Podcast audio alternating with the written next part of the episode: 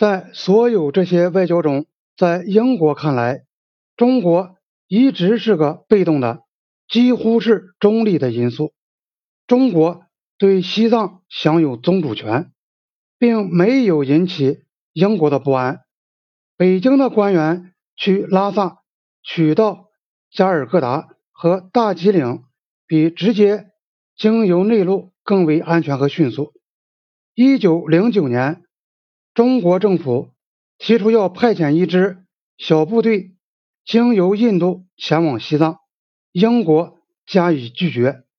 这个事实本身象征着中英两国在西藏的力量对比，并使英国感到宽慰。但在二十世纪的头十年里，即在清朝末年，中国在西藏的政策急剧的转变。于是，英国对中国的态度，特别是英属印度政府对中国的态度，也跟着变了。中国对他的中亚、西亚边境地区采取了他自己独特的前进政策，企图把这些地区从控制松弛的保护国变为帝国的行省。中国那时。企图把他的军事力量一直扩展到西藏中部，以较为近代化的机构代替那里古老的政教合一的行政机构，削弱达赖喇嘛的地位和寺院喇嘛的权利，并且企图沿着印藏边界抵挡英国势力，最后把他顶回去。到一九一零年初，中国在所有这些方面都获得了初步的成效。中国人在西藏行使着有效的权利。这样一来，英国要在西藏排斥俄国的政策，即便不是毫无道理，至少也是不合时宜的了。印度失去了它的缓冲。伦敦的晨报敲起了警钟：一个大帝国，它的军事力量。将发展到多么大，谁也不能预料。已突然出现在印度东北边境、西北边境问题，从长远看也大有可能再度出现。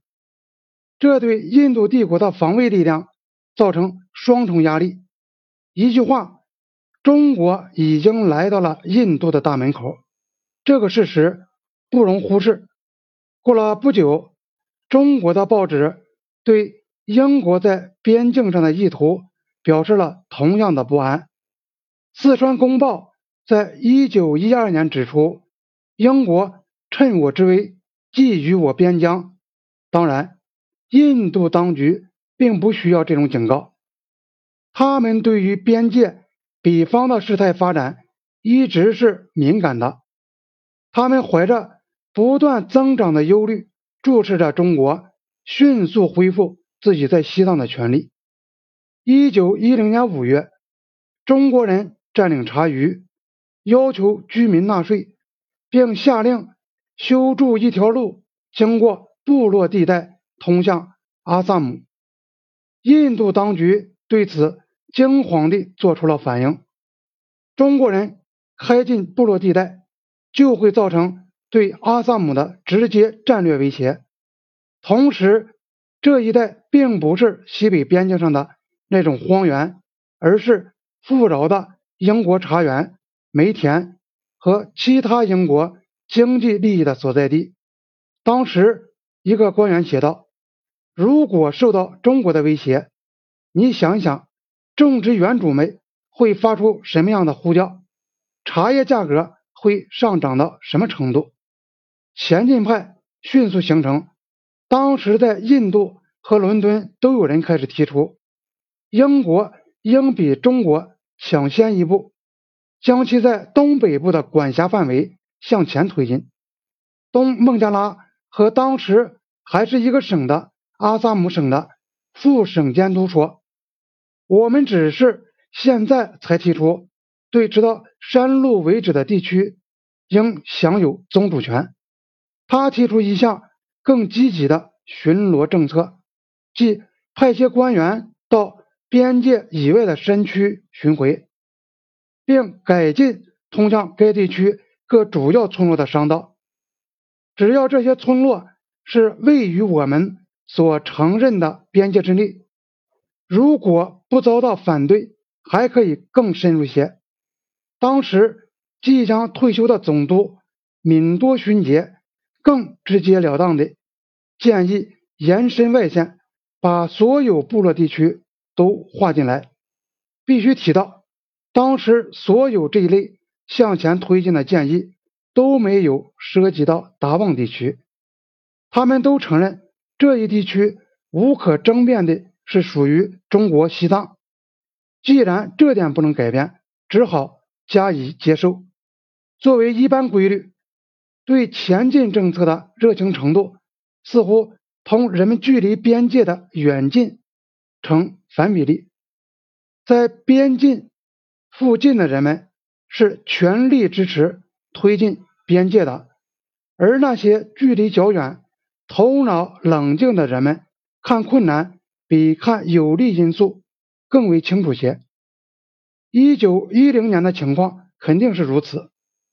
在新总督哈定勋杰领导下的印度政府拒绝前进派的意见，声言印度政府认为目前没有必要开进。现在我们还无法控制的部落地区，从而承担风险和责任。哈定指出，如果中国对印度发动进攻，英国就一定会从海上进攻中国。他因此反对为了推进行政边界而去创造一条战略边界，从而承担风险和花费金钱。他的结论是。推进行政边界的任何行动都必须予以坚决反对。在加尔各答的政府当然比边境附近的官员或者直接负责边境事务的人眼光要远大一些。加尔各答也更深切地感觉到伦敦对这种推进政策管辖的反感。经验告诉他们，这种推进。总是要花费金钱，甚至流血，最后还会引起议员们提出尴尬的问题，甚至造成政治风暴。